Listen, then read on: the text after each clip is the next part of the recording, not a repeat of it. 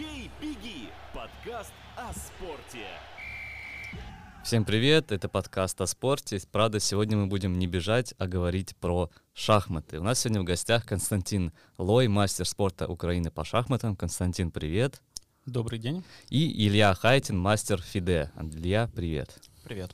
Также с нами гроссмейстер Русдельфи по шахматам Андрей Шумаков. Гроссмейстер Русдельфи — это отличное звание. А, сделаю, тебе, сделаю себе, да и тебе тоже соответствующее удостоверение. Визитку. Андрей, привет. И меня зовут а, Виталий Бесчастный. Как вы поняли, мы будем говорить сегодня про шахматы и даже как-то, наверное, расскажем какие-то секреты этой игры. А, но посмотрим. Давай начнем с э, турнира RTU Open, который завершился совсем недавно в Риге, и оба наших гостя там участвовали. Оба встречались с очень сильными гроссмейстерами и э, с очень сильными шахматистами, в том числе и с гроссмейстерами тоже. А, и этот турнир э, там, по-моему, в основной сетке в турнире А играло 150 да, человек, где-то около 150. Были еще турниры Б, С, Д как в Латвии, как в Латвии, в соседней, в общем-то, с э, Эстонией стране, удается собрать такое неимоверное количество шахматистов со всей Европы. Неужели такое внимание к шахматам в Латвии? Ну, насколько я понимаю, это самый крупный э, турнир, который проходит в Риге за весь год. То есть это как бы, ну, решающий турнир, который подводит какие-то итоги занятий детей, тренеров. И вот на этом турнире все стараются показать э, максимум, на что они способны. Вот, поэтому, так как этот турнир судя по всему, считается основным. Наверное, поэтому он и собирает такое достаточно большое количество людей. Ну и, конечно, то есть определенные призовые э, условия для гроссмейстеров, э, условия для определенных шахматистов также привлекают э, сильных игроков. Сколько платят? Сколько первый приз? В этом году. Так, э, я понял по лицам, что не завоевали первый приз наши гости. Не завоевали. Ну, примерно хотя бы. 2800 евро. 2800 за первое место. Могу ошибаться, но в, районе, в том районе, да. Но это довольно неплохой приз для европейских э, турниров, насколько я понимаю. Более чем. А, вот. Особенно для наших э, прибалтийских краев. 10 гроссмейстеров, да, играли? То есть это, по-моему, 10 гроссмейстеров играли. В том числе приехал даже Игорь Глек, которого я мне кажется, уже лет э, много не видел вообще на каких-то турнирах, э, который сейчас представляет э, Францию, по-моему. Бельгию. Бельгию, прошу прощения. Вот Бельгию даже, да, представляет, и, в общем-то, так вот удивительные лица. Как атмосфера в зале? Вот э, стоят, получается, ну, окей, 140 человек, да, там 150, 140 человек, получается 70 или там 75 столов в одном зале. Да, Большой холл, э, похоже, как, ну, типичный, так. типичный европейский open. Так. То есть, э, да, столы стоят все рядом, есть э, сцена, где играют лидеры. Первые, первые 25 досок э, идут э, в прямую трансляцию по интернету. Так. Из них, э, если не ошибаюсь, 9 было вот на сцене, да. А, Константин, а что это за эмоции вообще, когда столько человек на тебя смотрит, когда столько коллег рядом с тобой состязаются? Какие, какие это ощущения вообще дает? Ну, на самом деле, когда ты играешь партию, ты в нее погружаешься, и в, ну, часто достаточно то, что вокруг происходит, тебя мало интересует. Вот, поэтому, то есть ты в основном ну, занимаешься своим делом и играешь партию. А то, что рядом, там, ну да, доски люди, но это уже второстепенно. Это как размытый фон на фотографии. Угу, то есть надо фокусироваться, то есть нужно так к этому, чтобы друг, ничего другого вокруг не замечать. Ну, оно так обычно у шахматистов с большим опытом так и происходит. Ну и, кстати, большой плюс, что очень большой зал, достаточно много людей. Если бы зал был маленький, вот, было достаточно жарко в эти дни, когда турнир игрался.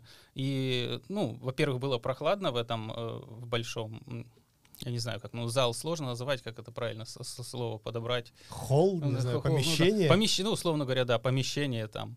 Вот, это был большой плюс, что, во-первых, было прохладно, во-вторых, было достаточно воздуха, потому что бывает часто, что когда турниры, где играет много людей, помещение не такое уж большое и просто нечем дышать. Mm-hmm. Вот, а здесь это замечательно было, то есть абсолютно комфортно было играть. Ну, шахматы же это спорт, правильно? Конечно. То есть и к турниру по шахматам нужно готовиться. А готовиться умственно, э, в первую очередь, наверное, и физически. А как вы готовитесь э, к подобным турнирам? Я так понимаю, это достаточно серьезное мероприятие. Вот и секреты шахмат пошли. А, Илья, неделя. А, турнир длится. Как физически себя готовить? Физически, я бы сказал, прежде всего, хорошо высыпаться Так. перед партией. Это ключевой момент. Э, Партии длятся ну, в среднем 4 часа. И это не только психологическая, но и физическая нагрузка. Надо, надо выдерживать это. А сама подготовка шахматная перед, перед партией. Мгм. смотришь по базе соперника, что он играет, какие дебюты, и выстраги- выста- выстраиваешь свою стратегию соответствующим образом. Ну, то есть есть какие-то хитрости там э, за три часа до партии не есть, э, или там не пить, или наоборот что-то Или поиграть в попить. теннис э, Э, перед да, партией. почитать книжку, посмотреть фильм, как- какие-то лайфхаки. Ну, у каждого свои лайфхаки. Ну, Тут- расскажи про тут, свои. Тут нету, честно, вот у меня нет э, каких-то специальных, специальных лайфхаков. Мгм. Ну, кто-то говорит, да, лучше там не есть э, перед партией, чтобы энергия больше уходила в мозг, а не в пищеварение. Каспаров, наоборот, например, наедался хорошо. То есть здесь нет универсального рецепта насчет питания. Э, Как я уже сказал, сон. Подготовка к партии. Вот кто-то любит вечером готовиться, Мгм. когда известна жеребьевка. Лично я больше люблю на следующий день, все-таки перед партией, когда голова уже ясная, потому что э, предыдущий вечер закончилась предыдущая партия, голова уже ничего не соображает, и хочется просто отдохнуть. Ну, ка- да. Да, я правильно понимаю, что вот э, раз вы говорите про базу, Кость, к тебе вопрос. Я правильно понимаю, что тогда лучше играть с человеком поизвестнее, у которого просто а, партий в базе больше? Ну, на самом деле, сейчас э, в базе, если ты уже сыграл несколько турниров, то ты в любом случае попадаешь в базу, и даже если ты, ну, ш- может быть, можно сказать, начинающий шахматист, который начинает выступать на турнирах, э, в которых, в общем-то, партии попадают в базу, то ты, в общем, автоматически в эту базу попадаешь, и уже можно посмотреть, что ты играешь. Но вообще, э, гроссмейстеры высокого уровня, как показывает практика, играют очень широкий спектр э, дебютов, и вот к ним подготовиться достаточно сложно, потому что они могут сыграть абсолютно любой вариант. Виталий, твой вопрос. Так Ты- а как все-таки про физическую подготовку? Я так и не понял. Четыре часа сидеть это тяжело. Вот ты сидишь, э, сгорбившись э, на, над доской. Горбиться не обязательно. Ну а как? Ты можешь встать во время партии, отойти. Походить. А, кстати, А, это да. же тоже психологический ход или это больше себя разгрузить как-то? Ну, это да, это такая микроразгрузка, то есть, ну, там, иногда надо там в туалет сходить, э, вот. Э, Можно, если тебе понятна, ясна твоя позиция, или у тебя, например, позиция выиграна, технически ты понимаешь, что, ну, все, ты уже выиграл, соперник сидит, думает, то ты можешь спокойно встать, э, походить, пройтись, да, это такой микро, микроразгрузка, да. то Но есть это то, не как инструмент давления на соперника. Нет, абсолютно. А если вы а, встали со стула, посмотрели другую партию, это вообще от своей не отвлекает? То есть ты же как-то все равно подходишь к другому столику, а, смотришь на другую позицию, анализируешь, наверное, ее какие-то, прикидываешь шансы каждой из сторон. Это от собственной позиции не отвлекает? Илья? В, в идеале, в идеале, да, лучше, лучше не, не вникать в другие партии. Можно мельком гла- глянуть, но лучше все-таки не вникать. А гулять, э, я считаю, полезно. Это в целом гулять во время партии. Это н- такой небольшой стереотип, что шахматист, он сидит э, пять часов подряд сгорбившись за доской, обхватив голову руками. Конечно же, это не так. Можно сделать ход и пройти прогуляться, но, как я уже сказал, сильно в другие партии не вникать. Константин, ты сказал, можно в туалет выйти. Э, Судьи смотрят, идешь ли ты в туалет или нет, как в теннисе? Ну, так как много людей, то есть это нереально за, за всеми уследить, и в этом нет особо смысла. А как это посмотреть э, в телефоне какие-то ходы на, на твою игру? Ну, вообще, по правилам э, телефоны сдаются. То есть у тебя при тебе не должно быть никаких электронных устройств. То есть я, например, свой телефон сдавал ну, там, в отведенное для этого место. Мне давали номерок, и после партии я подходил, отдавал номерок и забирал свой телефон. То есть некий гардероб такой своего Да. рода для телефонов То существует. есть э, смухлевать никак не получится. Ну, вообще... Если, А, если- Или- а, понимаете, Илья Кость Виталий просто хочет э, заявиться на следующий РТУ Open и сенсационно его выиграть, и поэтому Мгм. он сейчас э, Да, какие-то... чтобы вы мне в AirPods подсказывали, куда ставить фигуры. Нет, э, серьезно, как бы электронных устройств нет, а часы, например. Смарт-часы тоже запрещены. Но, отвечая на ваш вопрос, конечно же, можно читерить. Конечно же, можно не сдавать э, теоретически телефон. Э, всех, э, там играют сотни человек, всех не проверить.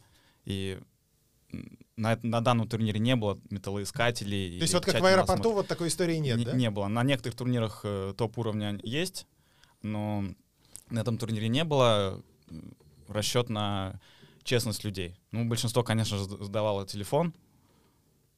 Скандалов э, читерских на этом турнире я, по крайней мере, не слышал про них. Я правильно понимаю, что часть партии транслируется в интернете? Да. А, но ведь тогда, может быть, как-то человек неожиданно где-нибудь в коридоре а, случайно сталкивается с каким-нибудь своим тренером или со своим каким-то, не знаю, а, поклонником своего таланта, который ему что-то такое шепнет. Да, теоретически это возможно. Это огромная проблема в современных шахматах. Полностью, наверное, ее невозможно решить. Тем более на таких э, турнирах, э, ну, скажем, народных, скажем так, опенах, где э, все-таки бюджет не такой, что прям всех досконально проверять, ставить заглушки сигналов, металлоискатели и, прочее. Ну и плюс, как я понимаю, все-таки э, если человек общается с каким-то сторонним э, шахматистом, вообще есть какие-то правила по этому поводу? То есть, э, если кто-то там в коридоре, ну, не знаю, по пути в туалет с кем-то пообщался, или в, выйдя покурить, например, это же тоже не запрещено выходить курить, правильно? Не запрещено. То есть ты же можешь там как-то с кем-то тоже переговорить или нет, или не можешь? Как это все происходит? Тоже теоретически, да, это, конечно, не приветствуется, но шахматисты, там, если они видят, э, первый раз за день встречаются с кем то привет, привет, э, ничего страшного. То есть до, до, до такой степени, до такой степени ничего такого сильно, сильно не осуждается. Ну, естественно, обсуждать партии не приветствуется. Бей, беги. Подкаст о спорте. Э, все мы смотрели фильм, сериал э, «Ход королевы», и это было в 2019-2020 году, пару лет назад. И тогда говорили, что популярность шахмат резко выросла. Э, сайт, где можно играть онлайн э, шахматы, э, какую-то там дикую популярность приобрел, и чуть ли там серверы не сломались из-за дикого наплыва. А что сейчас? Угасло ли это желание у молодых людей, у новичков учиться играть в шахматы и выступать на турнирах? Ну, такой сложный вопрос статистики. Даже не знаю. Я думаю, Ну-ка, по ощущениям просто. По ощущениям, ну, как бы вот, да, мы не сталкиваемся, да, с новичками, когда играем в турнирах, вот, потому что мы уже с опытными шахматистами сталкиваемся за доской, вот, и вот э, насколько больше людей стало или меньше. Не, ну, понятно, что фильм, да, действительно придал популярности, и фильм достаточно хороший, и, кстати, не только вот то, что вы сказали, что на сайте э, добавилось очень много новых э, пользователей, но и очень сильно выросли продажи шахматных комплектов, шахматных досок, шахматных часов. Вот, да, ну после, после всплеска популярности всегда идет спад, но я думаю, что в любом случае людей, которые, бы, которые захотели э, заниматься и познать эту игру, их стало в любом случае больше. А ковид какие-то в это коррективы внес? То есть, ну, очевидно, что люди сидели дома, как я понимаю, там, э, что делать дома? Смотреть сериал «Ход королевы» и играть в шахматы, например. Стало ли из-за этого больше людей и э, повысился ли их уровень? Потому что, ну, в интернете ты можешь и обучаться шахматам тоже. Я считаю, да, вполне. И, во-первых, во-первых, потому что очень многие люди сидели дома, карантин, удаленка, и действительно они много занимались шахматами это время. И во-вторых, э, поскольку офлайн турниров стало в разы меньше, какое-то время они были вообще запрещены, э, все ушло в онлайн, а в интернете турниры проводить э, проще, их больше, и более слабые шахматисты получили возможность, не выходя из дома, играть турниры с ведущими гроссмейстерами. Это отличная тренировка, так что да, это сильно повлияло на уровень. То есть любой может сыграть с условным э, Хикару Накамурой, например? Ну, может быть, не любой, например, ну, есть такой турнир Title Tuesday на ческом, где надо все-таки иметь звание, чтобы сыграть в турнирах. Но, может быть, есть и турниры, где, где действительно, можно сыграть э, в одной массе, независимо ни от чего. Плюс даже, даже если есть какие-то условия, часто в турнире есть отборы, в которых mm-hmm. уже может играть любой, если, если ты талантлив, если ты умеешь, то все в твоих руках. А, коллеги, у школе мы вспомнили устами Виталия про ход королевы. Не могу не спросить. вас сильно бесит ситуации, когда в кино на шахматной доске стоит полная ерунда. Либо невозможная позиция, либо какая-то, ну, позиция с точки зрения шахматиста идиотская. Как вот вы к этому относитесь? У меня улыбку вызывает. А часто это вообще? Ну, скорее, скорее в этих фильмах происходит немножко другая вещь. На доске более-менее все в порядке, какая-то нормальная позиция, но то, как актеры дви- передвигают фигуры и нажимают на часы, это сразу же бросается в глаза. Вот Илья улыбается, он меня прекрасно Что понимает. не так? Что там не так? Потому что, ну вот, движение, когда ты берешь фигуру, перебираешь, на- на- нажимаешь на часы, то есть оно с годами до автоматизма вырабатывается. Актеры это делают настолько неестественно, то есть это движение, оно вырабатывается годами. И там буквально там за месяц, когда ты, да, то есть в эту роль вживаешься, ты не сможешь его сделать так, как это делают настоящие шахматисты. Это сразу видно. Часто вот даже в этом, э, в сериале «Ход королевы» они э, за- забывали ходы записывать, то есть они сделали два хода и только потом брали и записывали. Хотя по правилу ты должен сделать э, ход и сразу его записать. То есть после того, как ты сделал ход, ты должен его записать. Они об этом забивали, делали несколько ходов и только потом записывали, и ты сразу видишь это потому что это в какой-то степени нарушение правил, вот, и ну, вот эти мелкие детали, они, конечно, бросаются в глаза и, да, вызывают скорее улыбку. И еще главное, вот драматич, драматично посмотреть в глаза сопернику. Это важнее, чем записать ход. Так нельзя, с, точки, да? с точки зрения, с точки зрения вот, э, вот этого сериала и других подобных фильмов. Но ведь нет же какого-то, ну, каких-то правил. э, В шахматах же не написано «не смотри в глаза сопернику». Нет, Нет, же не такого на- правила. Не-не, не написано. Такое бывает, но не в таких, э, не в таких э, количествах, как на экране. Ну, вот, например, в фильме «Жертвуя пешкой», это Так. фильм про Фишера и Спасского, то есть там была сцена, когда... Тоби он- Магуайр играл Бобби Фишера. Да, да, Так. да. Когда на пляже э, Фишер э, кричал Спаскому «Я порву тебя» там с такими эмоциями, но это все делается именно для того, чтобы как-то, ну, э, внести какой-то драматизм, чтобы внести больше интерес для широкого э, спектра зрителя. Ну, вот, то есть э, понятно, что обычно такого не происходит.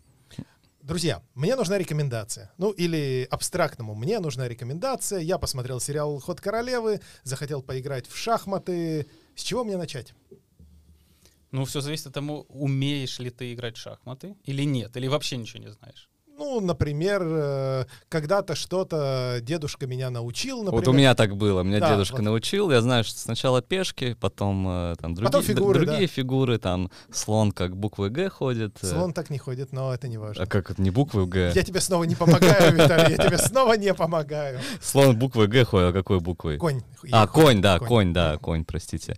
Конь, там кто-то по диагонали, кто-то прямо. А что, что мне дальше делать? Играть в интернете или играть с друзьями? Как, как лучше научиться? Ну, лучше всего, конечно, научиться с тренером. Вот. Но Так. если вы хотите учиться самостоятельно, можно подобрать какую-нибудь хорошую книжку для самого начинающего уровня и по ней самостоятельно двигаться. То есть вполне себе нормально, норма- э, ну, нормальный путь, так скажем. Метод от Ильи Хайтина. Ну, можно, можно просто зайти на онлайн, онлайн-сайты, где можно играть в шахматы. Ну, это Chess.com или Chess. э, значит, там очень много... Ну там же э, меня будут обыгрывать. и- Да, не только играть. Там очень много задачек для начинающего уровня, и вплоть до того, э, как ходят фигуры и элементарные, элементарные комбинации. И можно начать с этого. Это, это бесплатно. Если появится интерес, то тренер, платные курсы или книги и так далее. Как искать тренера? В Эстонии, в Таллине. Сарафанное радио. Ну я же вот только, только научился играть и путаю слона с конем. У меня же нет еще сарафана. Ну вот смотри, у тебя же есть друзья, ты можешь Так. пообщаться с тем, с тем. Скажи, ты увлекся шахматами, и потом кто-то здесь говорит, а вот у меня есть знакомый, он это самый, он тренирует, он хороший тренер, и тебе подскажут. А с тренером какого уровня следует заниматься начинающему шахматисту? Кандидатов в мастера хватит или все-таки лучше, чтобы чем больше, тем лучше?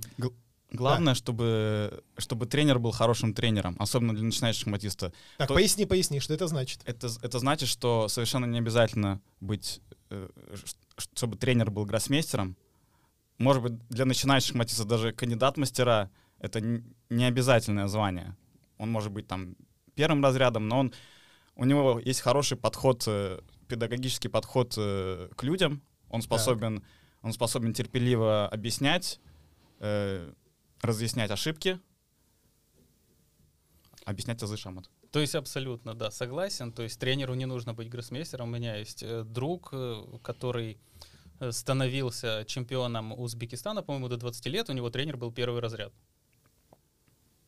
Да, действительно, в этом случае же, если тренер должен быть сильнее игрока, то Магнуса Карлсона же тогда вообще невозможно тренировать. Он же сильнее всех. Да. А, про Магнуса Карлсона. А, коллеги, Магнус Карлсон не будет защищать свое звание чемпиона мира. Теперь это официально. А, в будущем году а, за это звание будет играть э, Ян Непомнящий с китайским соперником Дин Лежень, насколько я помню. Да, это вообще нормально, с вашей точки зрения? Ну, Карлсон, в общем-то, всем все доказал. Вот, то есть, в общем-то, вот я помню, когда Каспаров уходил, он играл последний турнир в Линарисе, да, и он его выиграл, и он, да, он всем все показал, всем все доказал, что он первый рейтинг, он в топовом турнире занимает первое место за, за, за тур до окончания. Вот, и вот с Магнусом Карлсоном, то есть, ну, он уже играл матч с Яном Непомнящим, то есть, э, конечно, этот матч очень неудачно для Яна сложился. Вот, и, ну, ему уже, ну, неинтересно. Вот, хотя, конечно, шахматный мир хотел бы видеть Магнуса Карлсона, но получается, что он всем все доказал, и понятно, что я думаю, что он будет продолжать участвовать в топовых турнирах, но вот этот матч, э, сколько он матчей сыграл? У него было два матча с Анандом, один матч против э, Корякина, один матч против Каруаны и против Непомнящего, то есть пять матчей. Ну, вот все пять он выиграл. Даже не знаю, то есть это, наверное, выбор человека, либо ты э, с, занимаешь, э, держишь этот титул максимально насколько можно, вот. Но, э, конечно, наверное, для этого нужна какая-то мотивация. Илья, без Карлсона будет не так интересно? Не так, честно. С точки зрения болельщика, жалко, что он не будет защищать титул. Можно понять его по-человечески, у него как он, по его же словам, не хватает мотивации. Все-таки матч на первенство мира это, это огромное время для подготовки, это деньги, нервы. Пять раз Магнус уже это проходил и выиграл свои матчи. То есть, ну, по-человечески его можно понять. С другой стороны, все-таки у чемпиона мира какие-то есть э, у короля обязанности перед своим королевством. Было бы неплохо, если бы он защитил этот титул. Ну и после матча, видимо, сложится такая ситуация, что у нас будет чемпион мира и сильнейший шахматист, который все еще Магнус Карлсон, если он продолжит, конечно, выиграть турниры. У него есть мотивация достичь рейтинга 2900, что не так э, просто. Может быть, э, после этого матча Карлсон снова включится, включится в борьбу за первенство мира, и мы снова, снова увидим экшен. А нас не ждет какой-нибудь такой я бы сказал, раскол, как был в Каспаровские времена, когда существовали, по сути дела, два чемпиона мира по разным версиям. То есть, э, не знаю, вот непомнящий играет э, а, за одно чемпионское звание, а Карлсон а, вызывает, не знаю, того же самого Фируджу за другое чемпионское звание по какой-нибудь собственной версии какой-нибудь федерации, придуманной лично Карлсоном. Вполне возможно. Что, вполне возможно, что такое может быть. Плюс еще вот то, что Карлсон э, не играет, это еще как, э, что ли, протест против самого вот этого формата матча на первенство мира. Шахматный мир, он очень консервативный, этому матчу э, больше, более сотни лет. Так. Но современный мир, он очень, очень динамичен, и, и смотреть э, 2-3 недели, как, э, как два шахматиста друг с другом э, играют длинные партии, ну, не очень интересно, не очень интересно. Да, вот может, да, может быть, может быть уже нет. И вполне возможно, этот шаг Карлсона подтолкнет э, Фиде к переменам, сделать что-то что-то более динамичное, более соответствующему времени. А нет у вас ощущения, господа, что Карлсон немножечко тоскует по тем временам, когда чемпион мира мог выбирать себе соперника? То есть, э, когда все-таки не федерация управляла, когда не было вот каких-то там зональных соревнований и так далее, претендентских турниров, матчей, а просто чемпион, ну, по сути дела, назначал себе соперника, а, человека, который может оплатить взнос, и вот в итоге они играли, и мы видели, что до Второй мировой войны не самые сильные шахматисты все-таки э, а, против чемпионов мира играли. Но Яновский, наверное, в свое время не был самым сильным шахматистом, при всем к нему уважении. А нет ощущения, что Карлсон просто вот тоскует по тем временам, и ему хочется самому себе назначить соперника просто. И он так шантажировал маленечко Фида. Ну, вот насколько я знаю, вот насчет того, что чемпион э, назначает э, себе соперника, я вот э, не уверен, а вот я то, что точно знаю, что вот претенденты, которые хотели сыграть чемпиона мира, они искали деньги, они организовывали, и они играли матч. То есть они были заинтересованы больше сыграть чемпиона мира. То есть Алехин, когда, насколько я знаю, да, когда хотел сыграл матч с Капабланкой, он все это организовывал, он к этому готовился, и он находил деньги для того, чтобы организовать этот матч. Друзья, когда в Эстонии будет шахматист, претендующий на звание чемпиона мира по шахматам. Ну, или хотя бы на топ-10 мирового рейтинга. И что для этого нужно? В данный момент предпосылок нет. Как ты пессимистичен. Ну, даже если исходить, да, вот население Эстонии, ну, до двух миллионов, да, человек. Ну, Норвегия тоже не самая большая в мире страна. То есть э, понятно, что в Китае тогда должно быть э, какое-то... Ну, сейчас и есть огромное количество гроссмейстеров, но Норвегия не самая большая в мире страна. Ну, фартануло пацанам. То есть нужно, чтобы пацанам фартануло. Ну, то есть, да, появился супер талантливый. То есть, вообще, как бы шахматист топового уровня, в нем должна сойтись все. Работоспособность, колоссальный талант. Вот желание постоянно заниматься, работать, вот, жертвовать очень многим для того, чтобы именно тратить время на шахматы и на спорт, естественно. То есть ты этому должен посвятить очень до, ну, до того, как ты идешь к званию чемпиона мира, ну, практически все свое время. Хотя вроде бы Эстония как раз таки маленькая страна, где спортсмены, которые не, вне командных видах спорта чего-то там добиваются в теннисе, в ралли, а вроде бы шахматы как раз вот не, не так много денег нужно на подготовку, как на футбольные или хоккейные команды. Ну и плюс есть же традиции. Пауль Керрис был одним из сильнейших шахматистов своего времени. А, Ян Эльвест был одним из сильнейших шахматистов Советского Союза, когда уже Советский Союз близился к закату, но, насколько я помню, он входил в сборную Советского Союза. Шанс всегда есть. Э, шанс есть. Но для этого надо поднимать э, шахматы в стране, чтобы было больше турниров, больше занятий с детьми, развивать клубную систему. То есть и со, так... со школы нужно начинать уже, или с садика, или как? Ну, сейчас, наверное, с садика уже. Ну, прямо так можно, может быть, не так жестко. Ну, кстати, во многих странах есть программа шахматы в школе, в той же Армении, других странах. У нас и... тоже во многих библиотеках, в школьных библиотеках э, стоит э, шахматная доска, и там э, ребята иногда на переменах играют. Но это же большой путь от шахматной доски просто в библиотеке школы, даже если она есть, а ее может и не быть, к все-таки к программе шахматной, внедренной с, трени- с тренером. Да, да, то есть чтобы хотя бы кто-то учил играть.